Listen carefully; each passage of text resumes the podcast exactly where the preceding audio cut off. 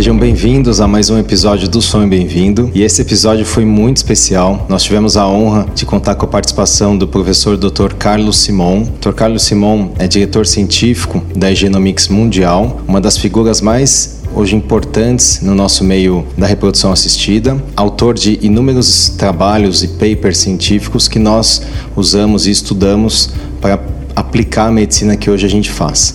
Ele ajudou no desenvolvimento do teste ERA, que é um teste de receptividade endometrial muito conhecido aqui no Brasil, até pelas pacientes, e muitos outros testes que nós também podemos usar e alguns que estão aí vindo pela frente. Nós conversamos sobre alguns aspectos e dúvidas é, comuns de pacientes e também dúvidas nossas médicas, tanto em relação ao endométrio quanto ao embrião, a questão genética e um pouquinho aí do futuro da reprodução humana. Eu espero que vocês gostem desse episódio com o Dr. Carlos Simon. Estamos aqui com o professor Dr. Carlos Simon, diretor científico da Genomics Mundial. Professor Carlos, muito bem-vindo. E vamos começar aqui com algumas perguntas. Dr. Oscar Duarte está aqui comigo. Perguntas rápidas. Dr. Carlos, nós falamos muito do black box, dessa caixa preta da reprodução humana, que quando nós colocamos um embrião dentro do útero, nós não sabemos, nós não conseguimos medir o que está acontecendo ali dentro e nós vimos esse desfecho 10 dias depois com o teste de gravidez. E muita coisa acontece e a gente só vê o teste negativo. O senhor já ouviu alguma gravação dessa black box, dessa caixa preta? E, se sim, o que, que o senhor imagina que mais se fala ali dentro, para nos guiar aqui as pacientes que passam pelas falhas de implantação mesmo com embriões euploides e até com teste de receptividade normal. Lo importante en este momento es saber que la entrada del black box es una entrada perfecta, que colocamos los embriones cromosómicamente normales, que hemos estudiado el endometrio, que sabemos dónde está la ventana de implantación, la chanela de implantasao, que sabemos que no hay una infección, que el microbioma está bien. Eh, lo que podemos hacer es prepararlo y a continuación sabemos lo que está lo que ocurre, pero en la paciente lo importante es uma boa preparação. Nós sabemos que a janela de implantação ela provavelmente pode variar em duração de uma paciente para outra. E eu gostaria de saber duas coisas. Qual o senhor acredita que é o tempo médio que essa janela fica aberta nas pacientes? Qual seria o tempo máximo? Ou seja, existem pacientes que têm janelas muito largas e que talvez permitam até implantação de embriões não tão bons e isso leve a um quadro de abortamento de repetição. E o outro oposto: existem pacientes que simplesmente nunca conseguirão ter um endométrio receptivo, essa janela nunca vai se abrir? Eh, la chanela dura una media de 30 horas. La más corta que hemos visto son de 12 horas, malformaciones uterinas, y la más larga son 48 horas. Eh, hemos visto casos de endometrio refractario solo en un 1 por mil de los endometrios analizados. 1 por mil. Y en ese caso, pues no había ventana, pero son excepcionales. Si la ventana está abierta, eh, el embrión implantará. Eh, no importa el tiempo o no. Si la ventana no está abierta, el embrión no implantará. E professor, aproveitando essa pergunta, qual é o valor sérico de progesterona em que o senhor acredita que a janela começa a se abrir? A partir de quantos nanogramas por ml? Habitualmente entendemos que mais de 1,2 nanogramos por mililitro comienza el programa. Ahí es cuando se comienza la activación. 1,2 es cuando todo comienza y entonces ya es un problema de timing, de horas de exposición. Este sería un poco el... Yo, quisiera añadir una cosa para las pacientes, para que ellas eh, tengan esta información. Un embrión humano puede implantar en cualquier lugar porque el embrión se vuelve adhesivo. Cuando el embrión se vuelve adhesivo, puede implantarle en la trompa y tiene un embarazo tubárico, puede implantar en el cuello y tiene un embrión cervical, puede implantar en el peritoneo y tener un embarazo abdominal, puede pegarse al plástico de la, de la, de la cánula que transferimos. Pero donde nunca se va a pegar es en um endométrio não receptivo. E pensando ainda no resultado do teste ERA, que é um teste bastante popular no nosso meio aqui no Brasil, quando ele vem alterado, o senhor acha que pode haver alguma causa tratável? Por exemplo, os testes ERA alterados com mais frequência estão associados a um teste hélice alterado ou a uma microbiota, o EMA, alterado? E talvez se tratássemos isso, poderíamos fazer com que um teste não receptivo se tornasse receptivo sem necesariamente precisar mexer na janela de progesterona? No, habitualmente las variaciones que vemos son variaciones fisiológicas, naturales.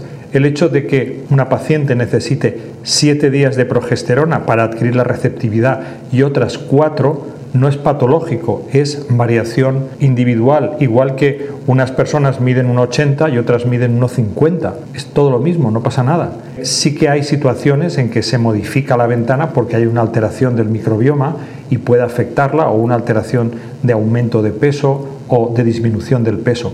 Pero en general las el desplazamiento de la ventana lo consideramos como algo fisiológico y natural, no es patológico. Professor, uma pergunta sobre um outro tema que envolve o endométrio, que é a síndrome de Asherman. Nós acompanhamos muitos estudos publicados até na Human nesses últimos anos e o, o trabalho do senhor com células-tronco, um trabalho bonito, aliás, é um projeto muito bonito. Mas na prática, eu tenho algumas pacientes com síndrome de Asherman que passaram por falhas, por abortamentos, fizeram múltiplas intervenções e hoje nós não temos o que oferecer para elas. O senhor vê alguma esperança para essas pacientes que não têm o surrogate, não têm um, uma gestação de substituição, alguém que poderia gestar por elas? Qual é a, a mensaje que usted podría dejar para esos pacientes? El mensaje es que estamos trabajando muy duro y, y que realmente estamos ya en un fase 2, que estáis bienvenidos a, a estas pacientes mandárnoslas sin coste ninguno. Estamos en un fase 2 ya aprobado por la FDA y la EMA, en el cual estamos transfiriendo, estamos eh, haciendo una, extraemos las, eh, movilizamos las células de la médula ósea y esas células las introducimos dentro del útero por las arterias espirales para dar lugar a la creación de endometrio. Y ya pasamos en la fase 1, estamos en fase 2 que está acabando. Luego tenemos un fase 3 y si esto sigue funcionando, podría ser un tratamiento para crear endometrio donde no lo hay. Y esto, de hecho, el tratamiento con, se llaman CD133 Bone Marrow Derived Stem Cells. Estas células han sido declaradas como Orphan Drug Treatment por la FDA y la EMA. Por lo tanto, estamos en fase de reconstruir el endometrio y esa reconstrucción hace que la paciente pues, pueda quedarse embarazada. Estamos abriendo ya el fase 3 bienvenidos si, tienes, si tenéis pacientes con síndrome de Asherman refractario, cuatro o cinco histeroscopias y, y, y, muy poco en estas pacientes son las que aplicamos este tratamiento que aún es experimental porque estamos en fase 2 y, y, estamos vigilados por las agencias que, que, vigilan los tratamientos y si funciona, entonces ya se pasará a la clínica. Professor, eu gostaria de mudar um pouco agora o, o enfoque do endométrio para o embrião. Hoje a gente tem um teste que é muito difundido no mundo todo, que é o PGTA, que é o screening para aneuploidias no embrião, visando aumentar a taxa de implantação e redução de risco de abortamento. A indicação hoje que o senhor vê para esse teste, o senhor acha que é um teste que poderia ser feito em todos os casais que vão submeter a fertilização in vitro ou a grupos específicos? Se ha progresado mucho y desde luego cualquier paciente de más de 37 años tiene que hacerlo Y, si me pides mi opinión, yo te lo diría que cualquier paciente lo tendría que hacer. Yo he tenido casos de donación de ovocitos con donantes de 19 y 20 años que han tenido la receptora un síndrome de Down. Es decir, las anomalías cromosómicas existen y un embrión cromosómicamente anormal nunca va a dar un niño normal. Por lo tanto, eh, lo más importante que va a hacer una paciente es crear su familia. Lo lógico es en este momento testar todo lo que vaya a dar lugar a que tenga um niño nacido vivo sano. E isto é fundamental.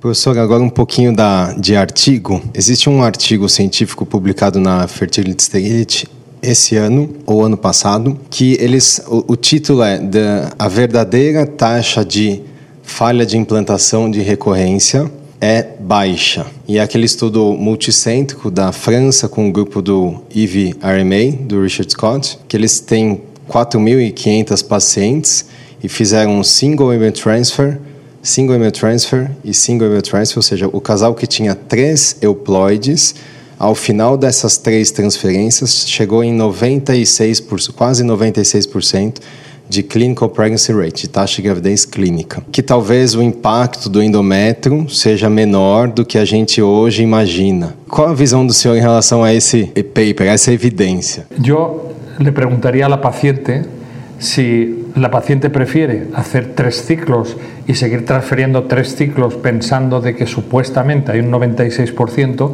o realmente ir a un primer ciclo estudiando todo y sabiendo que ahí se puede obtener unos resultados superiores porque eh, el endometrio es importante, clarísimamente.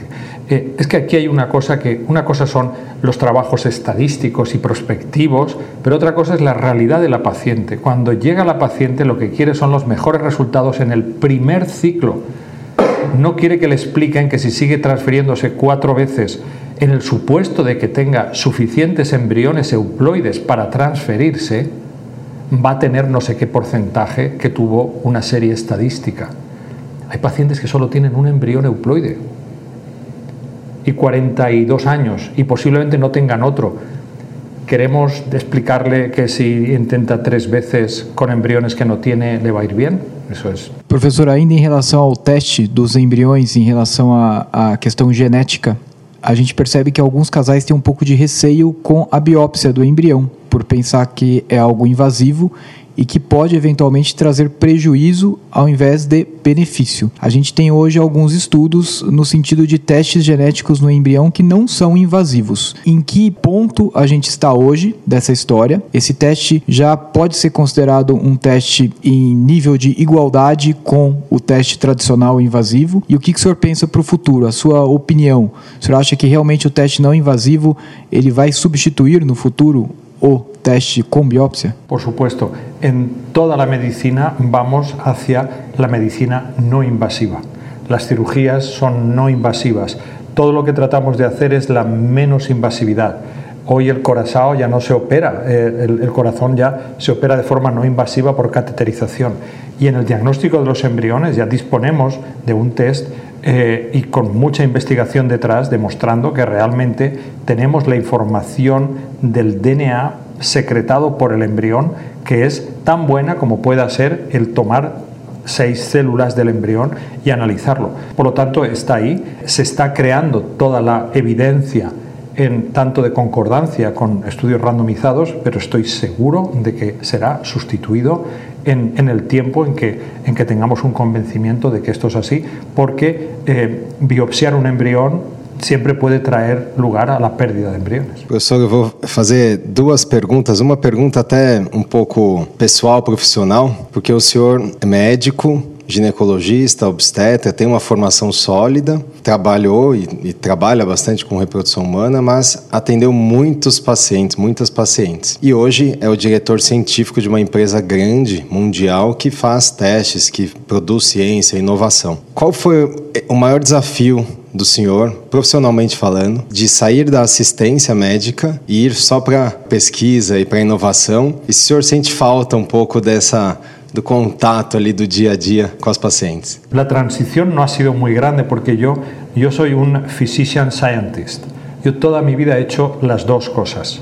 Yo por la mañana trabajaba en el laboratorio hasta las 3 y desde las 3 hasta las 9 de la noche yo atendía pacientes. Por lo tanto, yo siempre he hecho las dos. Las pacientes siempre han sido el origen de mis cuestiones científicas y mis trabajos científicos han servido para mejorar el tratamiento en las pacientes. Lo que ocurre es que la complejidad eh, científica ha aumentado tanto que eh, en este momento de mi vida creí mejor concentrarme profesionalmente en la parte científica para poder hacer un mejor trabajo a la hora de tratar pacientes. Y yo lo quiero ver como que hace dos años yo trataba 400 pacientes al año y ahora con los test que estamos creando estamos tratando a 40 millones de pacientes en todo el mundo. Por lo tanto, eh, aunque echo de menos el trato con las pacientes, la verdad es que sí. Professor, eu vou aproveitar a pergunta do Renato um pouco mais fora da parte técnica e, e partir para a parte mais filosófica, vamos dizer assim, da medicina, o senhor disse que quando a paciente está na nossa frente é muito difícil negociar que a gente não faça tudo para obter o melhor resultado no primeiro ciclo. Mas aí eu faço uma pergunta para o senhor que tem a visão do cientista e do clínico ao mesmo tempo. Como encontrar esse equilíbrio também para não fazer tudo para todo mundo e acabar provocando um dano? A história do, do primeiro não causar dano, né, do Hipócrates um dos princípios ahí de medicina. ¿Cómo achar ese equilibrio? El equilibrio te lo da el tiempo, te lo da la experiencia, pero lo que yo, mi experiencia me ha dado es que esperar que una paciente falle tres veces un ciclo para realmente estudiarle los embriones, estudiarle el endometrio, eh, los médicos decimos es que este es el protocolo, es que, pero esto tampoco es, tiene que haber una cosa intermedia. Eh, pero la cosa intermedia es que si el costo disminuye, o sea, si el costo es factible, estamos hablando de, técnicas adicionales por un costo que, es menos del 10% de lo que es un ciclo, eh, realmente eh, se aumentan las posibilidades. Y esto tiene que ser evidence-based. Y tú entonces lo vas a ver todo. Lo que no es justo es utilizar técnicas no probadas o que vienen de otros campos y que entonces las vamos, vamos a ver qué pasa porque las pacientes muchas veces están desesperadas y están preparadas para hacer lo que haga falta. Pero nosotros tenemos que, plantearles un equilibrio y el equilibrio te lo da la experiencia, te lo da tu conocimiento. Los médicos tenemos que estudiar más, tenemos que leer más, tenemos que actualizarnos mucho más. La parte genética es un gran question mark todavía en la educación médica y de hecho yo como, como profesor y catedrático en España nos preocupamos mucho de enseñar genética a las nuevas generaciones. Pero en fin, es, es difícil, pero yo creo que, que, con nuestra experiencia cada uno ya, eh, porque lo que queremos es lo mejor para las pacientes, que consigan su, su sueño y su objetivo lo antes posible, disminuir el tiempo de, de, de hasta el embarazo y tener un niño sano en casa. Tener un niño sano en casa, ese es el objetivo. Professor, acho que para finalizar, qual é a visão do senhor em relação a, ao futuro da medicina reprodutiva, não só olhando para o endométrio, mas para o que, que a gente pode oferecer para o casal, tanto em relação a exames, testes, quanto tratamento? O que, que o senhor vislumbra nesses talvez próximos 10 anos? Como a gente vai trabalhar hoje e como vamos trabalhar daqui a esses 10 anos? Como me gostaria que fuera, porque não sei se, se, se será ou não, pero yo lo que visualizo es que Eh, vamos a ir a diagnóstico no invasivo. Vamos a ir a, analizar todas las cosas y tenerlo preparado. Vamos a crear gametos artificiales. Esto va a ocurrir. Entonces, eh, la única solución de la edad materna es la creación de gametos y científicamente se puede, se va a poder. Tendremos que pasar mucho safety, pero, pero esto habrá que hacerlo. Eh, los sistemas de transferencia tienen que mejorarse y se mejorarán. Y sobre todo los resultados. No podemos estar en un 40% de niño en casa, tenemos que llegar a un 90%. Tenemos que llegar a, a unas tasas en que realmente la ciencia nos ayude a mejorar esto. Y todo el punto era ese. Yo, como clínico, siempre he visualizado que poniendo alrededor una, una capa de ciencia podemos mejorar lo que hacemos. Y de hecho, lo mejoramos. Profesor, muito obrigado. Foi um, um enorme prazer tê-lo aqui no podcast. E bom retorno à Espanha e seja sempre muito bem-vindo aqui ao Brasil. Obrigado, professor. Muito obrigado. Obrigado por estar conosco nesse episódio do Sonho Bem-vindo. Além de poder escutar esse podcast nas principais plataformas de áudio, você pode nos encontrar no Instagram, no arte.academy e no arroba Vida Bem-vinda. Se você gostou desse podcast, ficaremos muito felizes de ouvir sua opinião nos comentários de qualquer plataforma que esteja usando. Esse podcast tem um caráter meramente informativo e educacional. Não deve ser utilizado para realizar autodiagnóstico ou automedicação. O conteúdo não é feito para substituir a consulta com um profissional de saúde. Em caso de dúvidas, consulte seu médico. Somente ele está habilitado a praticar o ato médico, conforme a recomendação do Conselho Federal de Medicina. Nenhuma relação médico-paciente é estabelecida aqui neste canal e somos muito transparentes em relação aos conflitos de interesse e levamos isso muito a sério. Espero que tenham gostado e até a próxima.